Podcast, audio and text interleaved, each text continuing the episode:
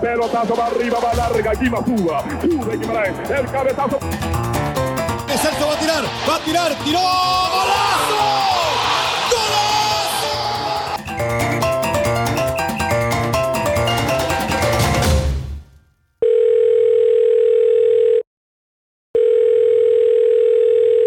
¿De qué, pa? ¿Qué dice Chel? ¿Cómo va eso por ahí? ¿Cómo fueron sus primeros días de volver? Bien, bien. Volver, volver y volver. Volver y volver. Fue un poco raro, ¿ah? Es raro. Raro entrenar en grupos y que nos asignen la hora y todo eso, como nos había dicho Gamboa aquella vez, sea, lo de los grupos y las horas es diferente, es diferente. Pero bueno, por lo menos ya hay un poco de luz y aquí al menos siguen como que el campeonato va a seguir. Y, y bueno, pues esa es la nueva realidad. Y ahora mismo, pues en la choza, tranquilos. ¿Ustedes ahí qué? Bien, bien, bien, también aquí estos días han habido muchas charlas por internet y esas cosas, entonces uno está ahí entretenido y dándole seguimiento, sobre todo a la cuestión de cómo evolve, ¿verdad? Es decir, que han ido retroalimentando mucho, eso es, es muy tuanes, muy bueno. Pero ahora con esto que están haciendo ahí, notó así como la gente hace en los entrenamientos, cuidándose más en los choques o en el camerino. O sea, no, no, es que no, es, que no nos dejan entrar al camerino. No podemos entrar en ah. centro de entrenamiento, no podemos entrar al camerino. Como vamos en grupos de seis, después nos dividen en grupos de dos y nos ponen a cada dos en las esquinas y a una distancia de dos metros y haciendo nuestro trabajo ahí. Y todo el mundo, es como un trabajo de circuito, dando vueltas a la cancha con algunas tareas técnicas y eso, o sea, todavía no hemos entrado en nada táctico. Ok.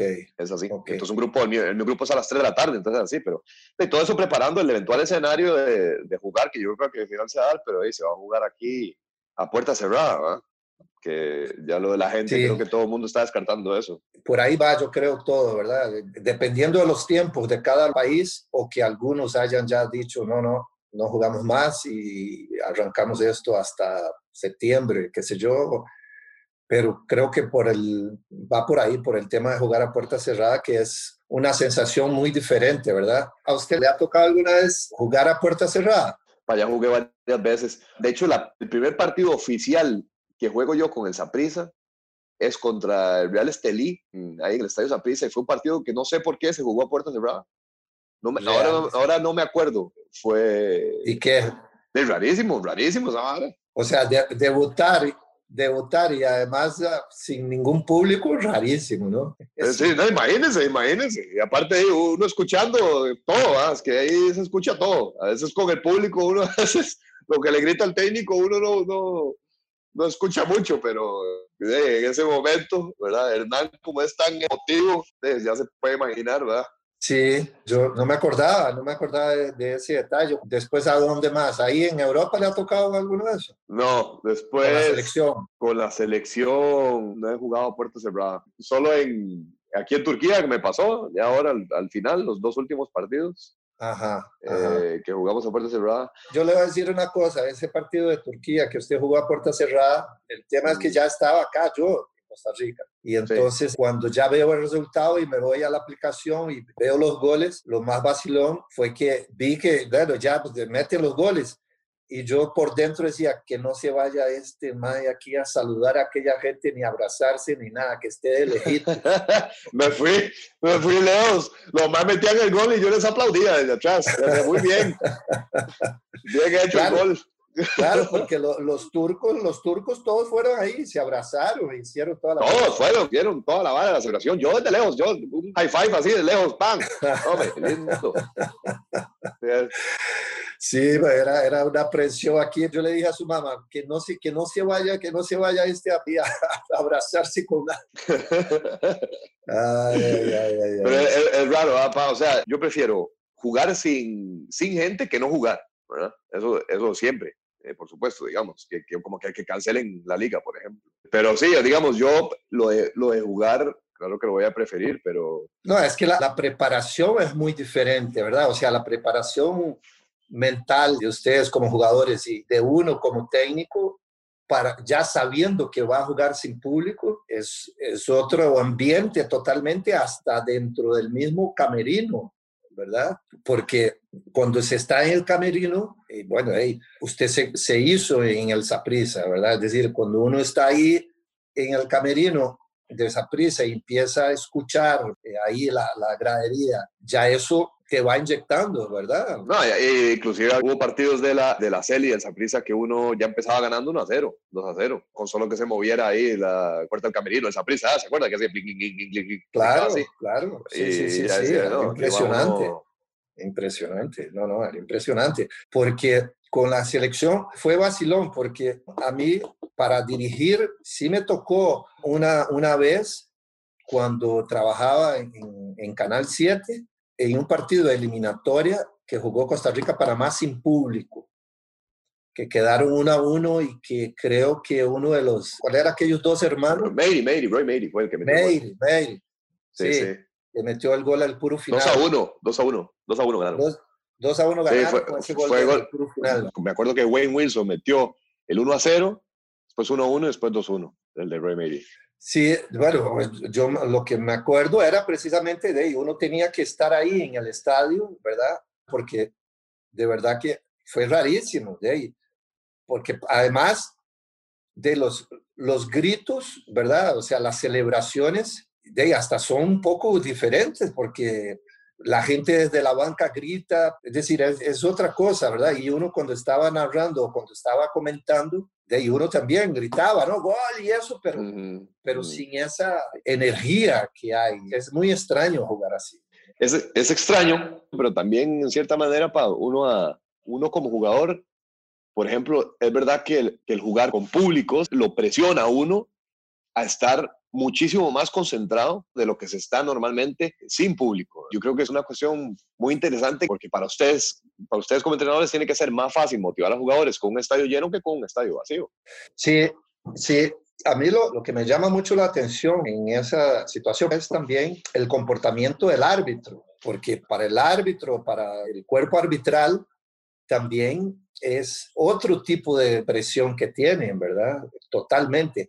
Y además hay, un juego muy vacilón, ¿verdad? Porque en esto, en esto de jugar o no con público, una de las cosas que todo el mundo habla del nivel de concentración que el atleta tiene que tener, y más en deportes masivos como es el fútbol, o por lo menos a mí como, como jugador, los mejores partidos que uno hacía era cuando, por más de que hubiera estadio lleno, era cuando uno se podía abstraer de ese estadio lleno y prácticamente jugar en un estado de, enfoque que uno solo veía como un eco, muy lejos, muy lejano ese eco, ¿verdad? Y todo eso es parte de esa, de esa preparación mental, ¿verdad? Pero claro, cuando uno como técnico, en este caso, tiene que agarrar a los jugadores y uno cuando quiere gritar alguna corrección, que a veces uno la grita, cuando uno la grita a, puerta cerrada, que me pasó esto comenzando el torneo. ¿Se da cuenta el otro mayo o qué? Claro, el otro, el otro entrenador está. Están todas. Eso, eso, nos pasó el primer partido que jugamos posterior a, a, la campeonización. Nos tocó jugar a puerta cerrada en el Pascual Guerrero por los líos que hubo en la celebración del campeonato. Pero claro, uno, uno pegaba el grito y entonces me acordé muy bien porque vino un momento un saque de banda, vino uno de los jugadores con los que tengo más confianza, yo le di como la bola, no sé qué, y él se acercó así a mí y me dice, profe, profe, tranquilo, tranquilo, no grite mucho, si usted hace un partido, grite. Saquen todas, eso mal. Qué bueno. sí, pero, pero dentro de esa, dentro de esa zona, de esa zona zen, digamos, en la que entra uno cuando está jugando, igualmente para uno como jugador le cambia, aunque uno solo escuche un murmullo, el murmullo ayuda porque si uno hace una buena jugada o, hace algo bueno, evidentemente la aprobación de la gente es algo que uno dice, ah, o sea, que haya un reconocimiento a alguna buena jugada, alguna buena decisión o lo que fuera, o como es en el caso de la Premier, donde solo barrerse como una, como una jugada para detener un ataque es aplaudida, y esas varas son para el jugador bastante importantes, al opuesto a que se haga todo bien o inclusive en gol y solo escuchar uno atrás, gol, gol, nada más uno de la gente ahí. En cambio, celebrar con gente también cambia, ¿verdad?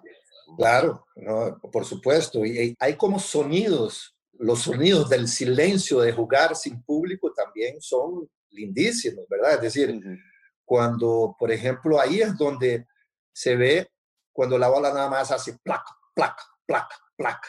¿verdad? O cuando alguien golpea bien la pelota, ¿verdad? Claro. Es claro, decir, claro. eh, eh, esos sonidos que uno a veces en los entrenamientos los oye, en Ujú. un partido así, es lindísimo, es riquísimo, ¿verdad? De, un- de Mm. uno escuchar eso. eh, hace parte de algo que cuando el estadio está lleno no, no lo escuchas nunca, ¿verdad? Solo ustedes como jugadores sienten cuando golpean o no la bola.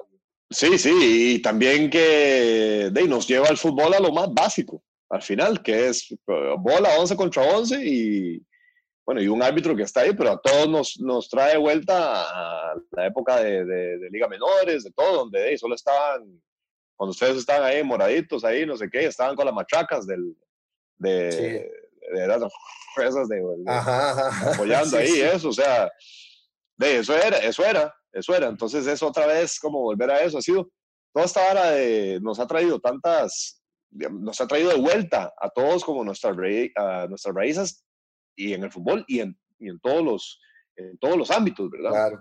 Pero hay otro, hay otro detalle también eh, muy interesante, ¿verdad? Que es que cuando uno está a estadio vacío y uno está dirigiendo, que es lo que uno siempre está hablando también en los entrenamientos, porque ya últimamente estas generaciones no hablan mucho dentro de la cancha, ¿verdad? Siempre es un reclamo de, de los entrenadores que fuimos jugadores de otras épocas, ¿verdad? Que, Sí, sí, sí. Que había, hasta en los mismos entrenamientos, durante los partidos, había madrazos así para arriba y para abajo. Mm. ¿verdad? Y entonces, claro, en estos partidos que me ha tocado, por ejemplo, dirigir, ¿verdad? Este que me tocó ahora ya en Colombia, era una de las cosas que uno escuchaba un poco, no con la intensidad y el volumen que uno escuchaba antes, ¿verdad? Entre los mismos jugadores. Ahora imagínese usted, en el caso tuyo, que te ha tocado en, en Europa y jugar con, ahora ahí en Turquía, por ejemplo, con portugueses, brasileños, franceses, turcos. Ah, esa vara, eso, eso es un desorden. Porque más bien uno, eh, cuando entran en, en el modo partido eso, uno siempre encuentra, yo creo que automáticamente la lengua más fácil para poder comunicarse. Hay veces que yo estoy jugando con, con, con gente que habla turco, con gente que habla inglés, con gente no sé qué, y a mí se me sale hablar español. Ahora, lo que he podido practicar es mismo eso, darme cuenta con quién, con quién estoy jugando. Entonces ahora ya tengo, es otra cosa a la cual tengo que prestar atención, que no es solo los movimientos de mis compañeros dentro de la cancha, sino también cómo se los digo. Bueno, a este tengo que hablarle en portugués, a este tengo que hablar en inglés, a este tengo que hablarle no sé qué, o a este tengo que entenderle en sueco, a este tengo que entenderle en, en inglés, y, y, y, va así, o sea, uno lo va aprendiendo, pero, pero es bastante interesante. ¿eh? Pero con eso hay historias de historias, ¿verdad? Es decir, bueno, a usted le tocó vivir eso, pero más joven, mucho más chiquillo, que fue cuando yo estuve allá en, en Dubái, ¿verdad? Usted fue ahí al estadio donde jugábamos, ¿no? Que era el equipo más popular ahí de Dubái y eso. Y que la experiencia que tengo de eso de jugar así también ya sin público, ahí fue, pero totalmente surreal, ¿verdad? Uh -huh. Porque estábamos jugando la, la final de la Copa del Golfo, en el partido de vuelta, habíamos jugado en Doha el primer partido, habíamos ganado 2 a 1 creo, pero el partido anterior que habíamos jugado contra el Al-Nassr en, en, Arabia Saudita, habíamos perdido la semifinal en Arabia Saudita y habíamos ganado la semifinal en casa por penales y entonces la gente se tiró a la cancha, bueno, fue un, un relajo. Entonces decidieron eh, suspender la cancha, una fecha. Entonces yo preocupadísimo porque nosotros el partido final, finalísimo, íbamos a jugar ahí. Y yo preocupado, ¿verdad? Y le digo a, a, a los jefes ahí, les digo, uy, pero ¿cómo vamos?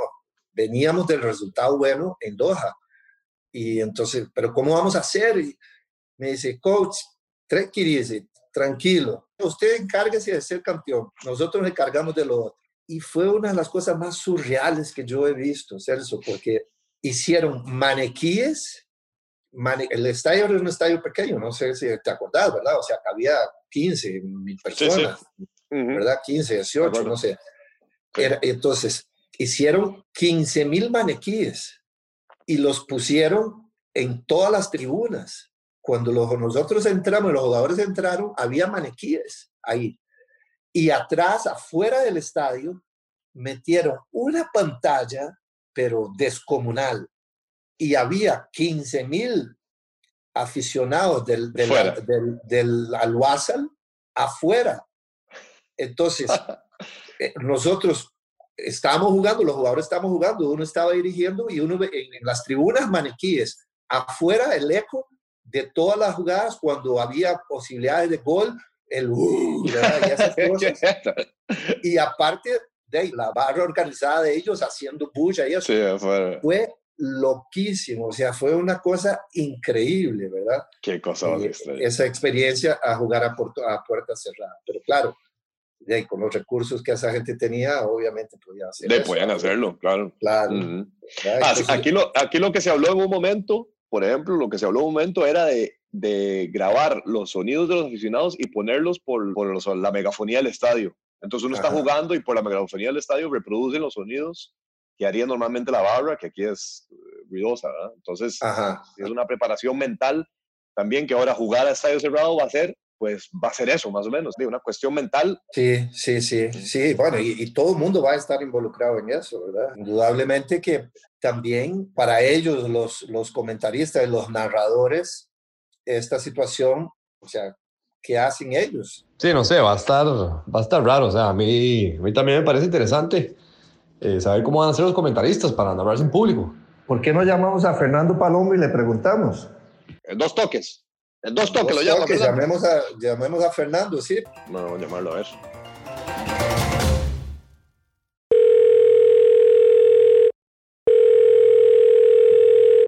Buenas, buenas. Don Fernando. ¿Cómo está, Fernando? ¿Todo bien? ¿Cómo vas? Todo bien, aquí estoy. Fernando, pura vida. ¿Qué tal, Guima? ¿Cómo le va? Bien, bien, bien, todo bien, todo en orden. Ahí te vi, Celso, regresando a, a entreno. ¿Cómo, ¿Cómo volviste? Volví bien, la verdad que el, entrenamiento que estaba haciendo en la, en la, casa resultó bastante útil para volver a entrar a esos entrenamientos en grupos, que fue como comenzamos ahora.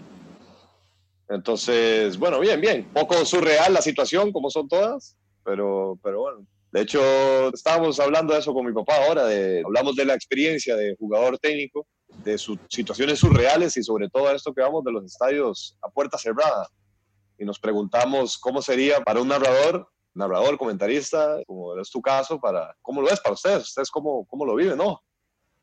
Uno le saca mucho provecho porque puede escuchar, ahí dependiendo de donde estén posicionados los micrófonos, los diálogos de los entrenadores, los diálogos en, en el medio del campo no se escuchan, pero en un tiro de esquina sí se logran escuchar las indicaciones, los gritos de uno y otro que, no sé, molestias o, insultos de un jugador a otro porque le está marcando muy de cerca, o el hostigamiento es tal que ya es eh, abusivo, en fin. Pero eso es pasajero, ¿no? Después uno se deja ir mucho por el ambiente del partido. También yo, tantos partidos que tengo que relatar desde una cabina a miles de kilómetros de un estadio, lo primero que hago cuando llego es pedirle al técnico que me dé todo el sonido ambiente que me pueda dar para irme llenando yo de ambiente de partido, ¿no? Ya sin, sin público. Pero a ti te ha tocado también, es que lo que hablábamos aquí también, Fernando, es que a veces, en el caso de ustedes, muchas veces tienen la posibilidad de ir a, los estadios, aunque sea puerta cerrada y transmitir, ¿verdad? Sí, eso sí. Pero hay, hay otra sensación también y vivencia de, de ustedes como tal que debe ser muy diferente a narrar cuando narran en una cabina ahí fuera del estadio, o sea, en, el estudio. Ese también es, es casi como, como imaginarse muchas cosas, ¿no? Sí, a ver, no me ha tocado relatar un partido a puerta cerrada en el estadio. Ahí creo que sería un poquitito más, me imagino la situación, creo que sos más consciente de que hay mucha más gente escuchándote, ¿no? porque tu grito, independientemente de dónde estés, porque el estadio está vacío, se va a escuchar en la tribuna, en, la, en el banco. Tu comentario se puede escuchar en el banco, entonces ya quien te ve, quien te escucha puede decir, bueno, ¿y este que está hablando? ¿no? Tiran para arriba. Pone ascenso, pone ascenso. Sí, no sé por qué, por qué no lo sacan, ¿no? ¿Por qué no saca ascenso? Al, al, margen de eso, que creo que uno conscientemente no lo llegaría a hacer en esa situación, cuando hay público, pues no sentís que nadie te escucha. Igual con público me ha pasado de que se deja ir uno con, con los comentarios. Me pasó una vez en el Bernabéu, a donde las posiciones de comentarista están ahí nomás. Al menos esa vez nos tocó de la, un par de veces me pasó de la, del público. Y era un clásico. Yo estaba relatando lo que veía en el partido y decía, obviamente, que el Barcelona estaba pasando por encima del Real Madrid y tres o cuatro filas adelante me empezaron a mirar como diciendo, pero ¿qué estás diciendo vos? Ya, ya quítate la camiseta, ¿no? O una vez en el, eh, para las eliminatorias a, a Brasil, en el Estadio Azteca, el gol de, Uy, se me va a escapar ahora. Bueno, Honduras se estaba poniendo arriba en ese partido contra, contra México. En el Azteca, eso fue. de, cuando Honduras también hizo otro Azteca. Sí, exactamente. ¿Quién eso fue, Costly, ¿no? No. Pues sí, creo que fue Costly, claro, creo que sí, fue Costly. Bueno, yo me paré porque el momento daba para, bueno, dar un grito de gol como se merecía la situación. Y al lado tenía aficionado mexicano, ¿no? Que me dijeron ubicarte un poco porque acá eso no se hace. Fernando, pero ¿y ustedes, por ejemplo, cuando ustedes hacen lo de FIFA, tienen que meterse en una cabina y hacer sonidos de verdad como si fuera un, partido, ¿verdad? O sea, que tienen que, que, actuar como si verdad las cosas han, han estado sucediendo. O sea, ¿y cómo se meten ustedes en, en ambiente? Porque como decís, en los partidos le puedes decir al, de, al técnico que te diga, meteme todo el sonido ambiente. Pero ahora... acá también. Acá también te ponen sonido ambiente, eh, sonido de partido para idearte un poco la, la, escena que estás viendo. Hay un montón, hay todo actuación, porque nada de lo que estás diciendo lo estás viendo, todo es imaginado, ¿no? Y tengo en mi oficina un estadio que me, me fui creando en la cabeza mientras narraba los partidos del FIFA. Es una composición de distintos estadios que tengo que construir por años en mi cabeza nada más y, es como que meterme en ese lugar para luego meterme en el partido. Y luego de ese estadio, esa imagen se la pasé a, una ilustradora y le fui contando, mira, la parte izquierda es más o menos así, el medio del estadio es más o menos así, y la parte derecha es de esta forma, y, lo construyó al punto de lo tengo colgado en mi, en mi oficina es el estadio del FIFA, porque es un estadio que, que, creé después de tantas imágenes que te vas haciendo en la cabeza de partidos que no existen, acciones que no han pasado y que sobre todo la gente lo que quiere es que cuando las narré sean extremadamente realistas, ¿no? Y hay gente que te reclama, ¿no? Como diciendo, hey, acabo de hacer un gol el minuto 90 y no te emocionaste. Ah. me parece interesante también que en todos los ámbitos profesionales de cualquier cosa, o sea, la gente que es verdaderamente profesional hace todo este tipo de situaciones. Fernando, yo leí una entrevista tuya que decía que, que si vos improvisabas mucho a la hora de recrear una situación, o sea, es decir, que cuando alguien ganaba un campeonato, eso vos ya tenías anotadas varias frases que vos en el momento, pues ya sabías que las podías decir también con alguna que otra improvisación, pero que ya hasta eso vos lo tenías entrenado. Hay dos caminos en el tema que proponen. Uno, eh, yo se los preguntaría a ustedes también, mi, argumento cuando muchos dicen que el fútbol eh, sin público no es fútbol, hay un extremo grado de romanticismo alrededor de ello. Cuando ustedes dos que jugaron al fútbol lo hicieron, creería, muchísimas veces más sin gente que con público en las tribunas es cierto que es como, como ver una película sin banda sonora, ¿no? Hay una actuación igualmente detrás que es extremadamente maravillosa. La banda sonora de repente aumenta el drama o las sensaciones que el drama que te están generando los actores te provoca cuando los ves en un escenario o, en una película, pero ustedes las acciones que, en el campo realizan no son condicionadas por la gente. ¿Y cuántas veces muchos les han preguntado, bueno, ¿escuchaste el público cuando te pidió un cambio, Guima, o cuando te, ovacionó por un gol, Celso? Y mucha gente, muchos de ustedes los, bloquean, se encapsulan en una situación en la que por mucho que uno ve un marco, para ustedes ese marco, con el respeto del público, no existe. Entonces, habrá una condición extraña para la película sin banda sonora, pero ustedes como actores lo han hecho infinidad de veces. Entonces sí, el público, el, el, paquete del fútbol va a perder algo mientras se juegue sin público, pero no, no, no lo demás. La esencia y la pureza del juego es uno con la pelota y el otro que se la quiere quitar, ¿no? Por lo otro que me comentás, lo hice de mucho tiempo antes porque carezco de algo que es retentiva, memoria retentiva. Ustedes dicen, no, pero ¿cómo te acordás de aquellas tantas cosas? Pues me, me, olvido de muchísimas más de las que me acuerdo. Entonces, cuando pienso en una frase que podría venir bien en un momento puntual de un partido, trato de anotarla. Ahora es mucho más fácil hacerlo en el celular, ¿no? Pero tenía papeles, servilletas en los que guardaba frases o anotaba ideas para luego eh, apuntarlas en mi cuaderno de notas para un partido puntual y me considero o me consideraría muy responsable si llego a un partido sin preparar lo que voy a decir cuando suceda ese evento que uno espera que suceda, que sucede, ¿no? Hay cuestiones que luego no las podés preparar porque el fútbol es tal que es imprevisible. Yo tenía ya todo armado para que el Ajax para decir la frase que, iba a decir del Ajax pasando a la final, pero el, gol de Lucas Moura cayó ahí en un momento en el que yo ni siquiera tenía en mi cabeza pensado una frase para darle justicia al, a ese momento, ¿no? Y el momento es tal y es tan grande que las palabras sobran. En ese instante quiero creer, ¿no? Que mejor callado que, que arruinar el momento hablando, ¿no? Fernando, pero bueno, vos, vos has estado en todas las citas magnas, importantísimas del fútbol y del deporte como tal, ¿verdad?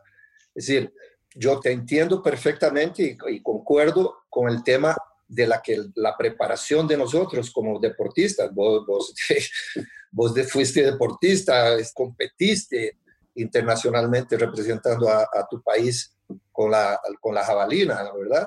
Tenías ese background ahí del público y lo que es competir con público, ¿verdad? Eh, pero vos ahora, desde tu posición de los últimos años, has estado en todas estas citas importantísimas del fútbol mundial, Champions, Copas del Mundo, etc. ¿Cómo vos visualizás un partido de ese calibre sin público? ¿Cómo, cómo lo, vos lo visualizás? No, es es, imposible. es imposible imaginárselo, porque creo que, no creo, estoy convencido que todo lo que también hace esos partidos grandes es, son también la gente, y los partidos grandes están hechos para jugarse con, público en las tribunas y, y, con ambiente. Va a ser, si se llegan a jugar esos partidos, y partidos importantes se han jugado, creo que todos tienen un grado de relevancia siempre que haya tres puntos en juego son partidos importantes, pero ya imaginarse uno sin el ambiente de la gente va a ser muy difícil. Es más, si se llega a jugar, que, todos los caminos conducen a Estambul para la final de la, de la Champions, UEFA plantea hacerlo sin público y la presencia de periodismo será muy reducido igual para tratar de mantener el distanciamiento social, ¿no? A mí me va a costar muchísimo imaginarme una, una gran competencia sin, sin, gente en las tribunas. Muchísimo. va a ser muy difícil que una Champions se entrega y que hay eco cuando, cuando suenan palmas, porque va a sonar palmas, un masajista va a aplaudir, pero su aplauso va a sonar eco en, en, el cemento y el hormigón de, de, de ese estadio. No, no, y, y, y, y, a quién le presentas el título, el que es campeón alza el título y casi siempre se presenta, ¿no? qué vergüenza para levantar la copa, ¿no? Ingente. Y la foto, y la foto de campeón. Eh, la foto y todo. Pero bueno, yo, yo soy partidario de que para mí tiene el, show must go on, el show tiene que continuar. Y, para mí en esa parte, tomando todas las medidas, yo creo que, yo le decía a papi antes de, de llamarte a vos, que yo soy feliz jugando y yo soy feliz pues en, en esa, vos decías, no escuchamos nada. Es verdad, nosotros entramos en una zona zen ahí de, juego que muchas cosas no nos percatamos. Pero yo, yo acá, Fer, ve, que para un entrenador todavía es, es más increíble esto, ¿verdad? Porque al final de cuentas, la aprobación o no de X jugada para los futbolistas es como, como un coro, mientras para el técnico, no, para el técnico uno lo que en diferentes lugares, ¿verdad? Digamos, en el Ricardo Saprissa, por ejemplo, que te ha tocado transmitir ahí varias veces. La gente que está atrás del banco del equipo local o de la selección, porque está ahí pegado, están algunos todo el partido encima tuyo, ¿verdad? Todo el partido encima tuyo. Y llega un momento, y así uno lo ha visto con otros colegas también, ¿verdad? Llega un momento que uno, cuando la cosa sale bien, pues que uno se vuelve a ver así y explota y, y, eso, a puerta cerrada uno, a veces, te soy sincero, ¿verdad? Ya me ha tocado. Yo le contaba a Celso que el primer partido de campeonato allá de Colombia en esta temporada, después de la campeonización, fue a puerta, a puerta cerrada. Y ahí atrás, en el Pascual Guerrero, igual hay un grupo de como de tres o cuatro que pasan todo el partido ahí, todo el partido, ¿verdad? Hoy le hicieron falta. No, yo llegué a algún momento, ¿verdad? Y, como que uno volvía a ver así, suave, pero no, no hay nadie. Entonces, ¿quién, ¿quién me está gritando? O sea, ¿qué voz estoy oyendo aquí en mi cabeza?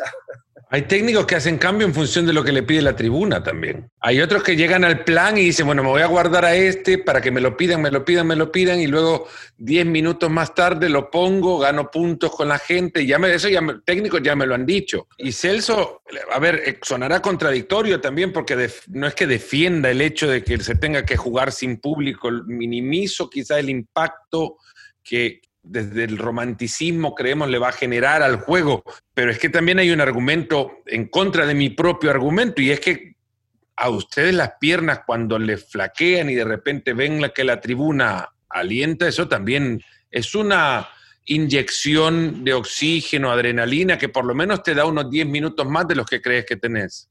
Sí, sí, sí, sí, sí, pero absolutamente, absolutamente, y no solo en una cuestión, digamos, física, ¿no? Sino también mental, pero he ido ganando con público, he ido perdiendo eh, con público y la efervescencia cuando se está perdiendo y hay que ir a remontar un marcador, por ejemplo, que es, muchos estadios tienen esa magia, por ejemplo, que nos pasaba en el Saprissa o nos pasa en el Estadio Nacional, que estamos perdiendo y de pronto aquí uno empieza a escuchar y escuchar, escuchar y uno se contagia, es que es, uno, uno se contagia, no hay, no hay cómo.